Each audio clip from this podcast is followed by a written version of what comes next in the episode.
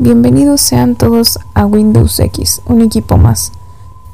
En este podcast presentaremos algunos casos de asesinatos en México y en el mundo, relatado por los integrantes Shania Madai, Vania Vega, Rosario Gutiérrez y su servidora María Fernanda. El caso de Silvia Meraz Moreno se presentó en Hermosillo, Sonora.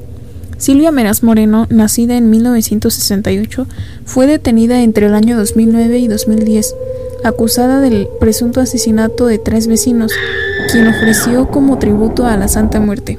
Silvia Meraz Moreno convenció a su familia de matar a tres personas, pues tenía la creencia de que si lo hacía, se le brindaría salud y riqueza.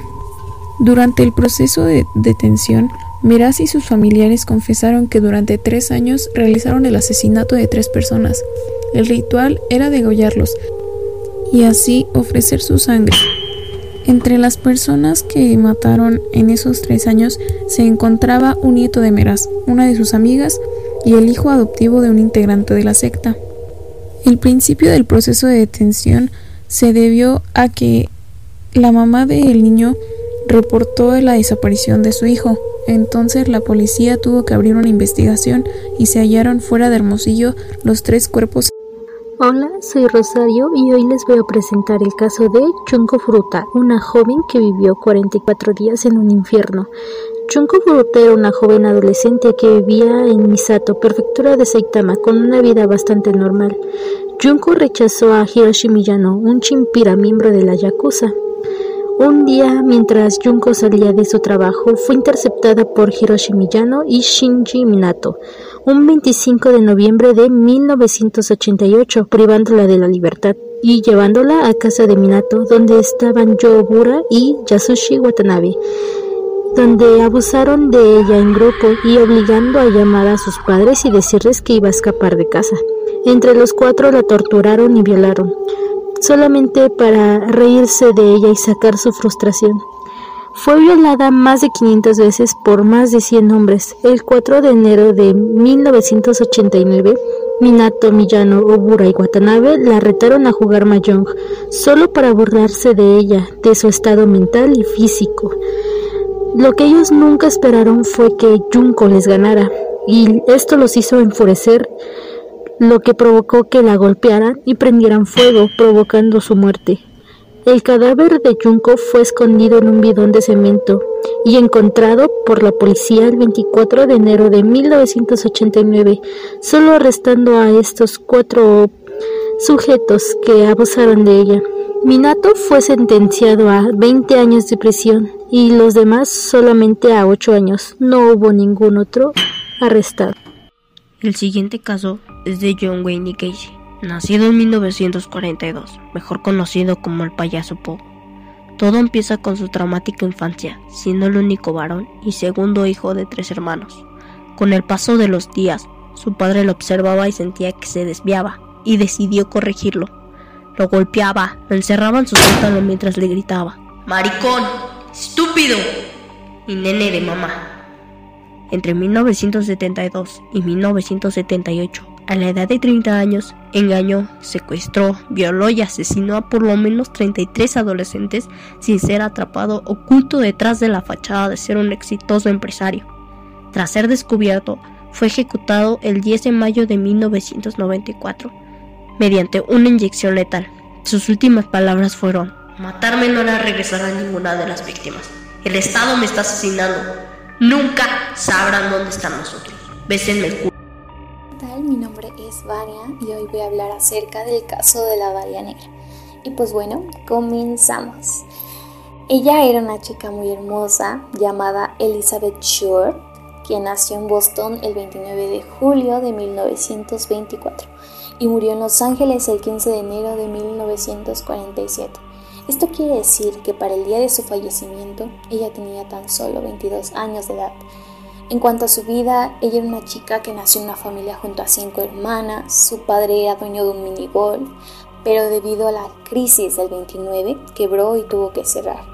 Así que debido a su desesperación simuló un suicidio, de manera que dejó en un puente su automóvil como si él se hubiera tirado. Del puente, mientras que toda su familia estaba llorando por su fallecimiento, lamentando por su muerte, él se mudó a California y las dejó en una pobreza extrema. Diez años después de este acontecimiento, él apareció nuevamente en la casa de ellas, pidiéndoles perdón, que por favor lo perdonaran porque él nunca quería abandonarlas, en fin. Todas se negaron a perdonarlo, excepto Elizabeth. Ella lo perdonó porque sentía que debía hacerlo y porque vivía en California, vivía en Los Ángeles. El sueño de ella era convertirse en modelo y en una actriz muy reconocida de Hollywood y decidió mudarse junto a su padre. Una vez que llegó a Los Ángeles, vio que la realidad era totalmente distinta, ya que su padre solamente la quería tratar como su sirvienta.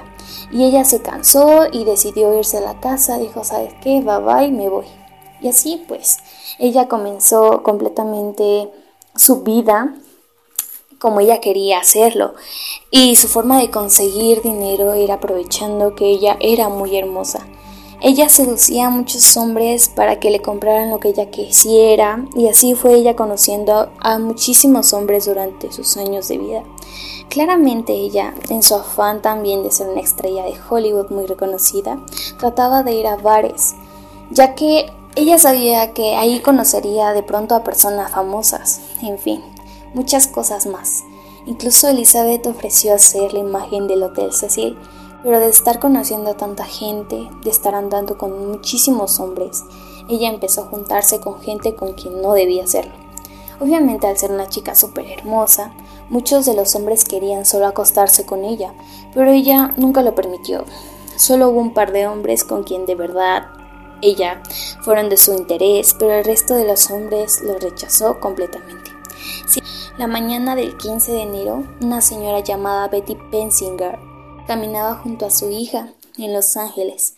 Pasaron junto a un terreno que parecía más o menos un potrero, llamado Lermer Park. Ella vio en el piso lo que parecía ser un maniquí su hija señaló el maniquí que ella había mirado a lo lejos, por lo cual la mujer junto a su hija se acercaron para ver lo que era realmente. La mujer quedó totalmente aterrorizada ya que lo que había visto no era un maniquí. Era, desgraciadamente, el cuerpo destrozado de Elizabeth Shore. Claramente la señora se retiró de ese lugar y dio aviso a la policía. Y aquí fue donde comenzó este, uno de los casos más misteriosos y todavía no resueltos en la historia de Estados Unidos.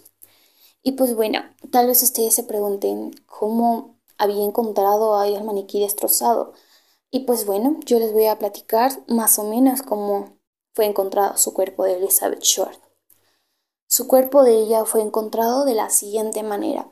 Su cabeza fue golpeada con un bat de béisbol. Su boca había sido cortada de oreja a oreja presentaba signos de asfixia, tenía quemaduras de cigarrillos en el pecho. Su pezón izquierdo había sido mutilado completamente. Fue cortada la mitad de su cuerpo. Le cortaron un trozo de muslo, que posteriormente fue encontrado en el interior de su vagina. Tenía señales de ligaduras en las muñecas. Esto quiere decir que la habían amarrado de las muñecas y también de los tobillos. Su pecho derecho había sido mutilado Tenía una herida profunda en el vientre, sus piernas parecían fracturadas por un bate y posteriormente se encontró que fue violada y torturada durante dos días antes de su muerte. También descubrieron que su cuerpo fue lavado y le habían sacado el corazón y los intestinos. En su cuerpo se hallaron huellas de golpes, cortes, quemaduras de cigarrillos y partes despellejadas. Todo eso lo había sufrido cuando ella estaba viva. La mujer habría muerto desangrada por las heridas de su cuerpo y tras recibir un golpe muy fuerte en la cabeza. Tras más de 70 años de aquel suceso, podemos recordar a Elizabeth Short como un doloroso caso sin resolver. Y pues bueno, desgraciadamente es un caso que no se ha podido resolver, pero Estados Unidos es muy reconocido por esta historia, la historia de la Dalia Negra, un caso que espera ser resuelto con muy pronta proximidad. Y pues bueno, eso fue todo. Y muchas gracias por escucharlo.